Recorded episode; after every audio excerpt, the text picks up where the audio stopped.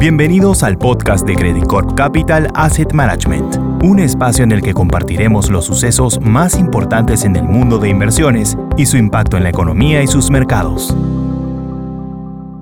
Hola, ¿cómo están? Soy Klaus Kenfex, director de Credit Corp Capital Asset Management. Y hoy, como todas las semanas, quería compartirles qué es lo que ha estado pasando en el mercado y cuáles han sido las noticias más relevantes de esta semana y, de lo que va del mes. Lo primero, recordarles y contarles que este mes de enero terminó siendo un muy buen mes para las inversiones en general. Llevamos un año muy potente en términos de rentabilidades, donde las bolsas de emerging markets van 9% arriba, Europa más Japón, países desarrollados ex Estados Unidos en general 9% arriba. Estados Unidos acelerando esta semana, está alcanzando el 6% de rentabilidad este año. Y por el lado de la renta fija, los bonos de grado de inversión con rentabilidades por sobre el 5%, los bonos high yield con rentabilidades por sobre el 3%. La verdad, rentabilidades muy, muy potentes desde el punto de vista de los fondos. Tenemos que los fondos Visión Global han alcanzado a rentar incluso un 5%, el más eh, agresivo, ¿cierto? El Visión Global 3, y el más conservador ha rentado un 3%. Entonces tenemos un rango de rentabilidad bien importante. Hay que recordar que las expectativas de rentabilidad al comienzo eran entre 3 y 4% al año. Estamos teniendo la rentabilidad de un año en un mes.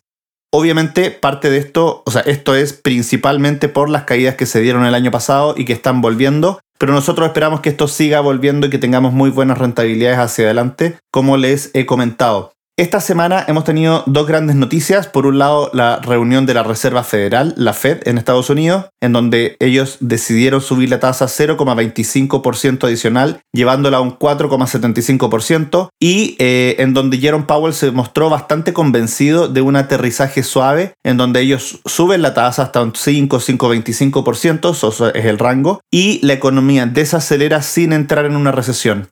Y en esa línea tuvimos hoy mismo, ¿cierto?, el dato de empleo más fuerte que hemos tenido en mucho tiempo, 500.000 personas contratadas adicionales en el mes, lo cual de verdad es un súper buen dato. Lo que estamos viendo es que probablemente este primer trimestre va a ser un buen trimestre en términos de utilidades de las compañías y desde el segundo trimestre es donde vamos a empezar a ver más desaceleración y probablemente crecimientos de utilidades más débiles y por eso hay que estar atentos y ser bien tácticos en qué comprar y qué no comprar pero este trimestre probablemente va a ser bueno para las compañías en Estados Unidos y es por eso que la bolsa de Estados Unidos durante esta semana ha liderado el crecimiento en el mundo con un 1,76% de rentabilidad, seguido por los bonos de alto rendimiento o más riesgosos, ¿cierto? O high yield que han rentado casi un 1% en la semana. Entonces, en realidad, buenas noticias por el lado económico, pero hay que matizarlas porque eso significa que la desaceleración de la inflación es un poco más lenta y hay que ver cómo eso se combina,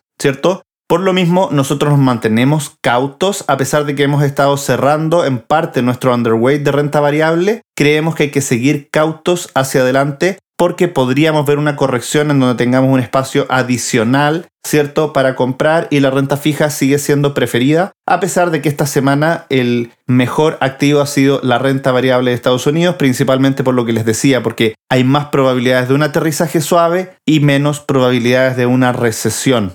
Eso por hoy, eh, y que estén bien y seguimos hablando desde la próxima semana. Que estén muy bien. Adiós. Credit Corp Capital Asset Management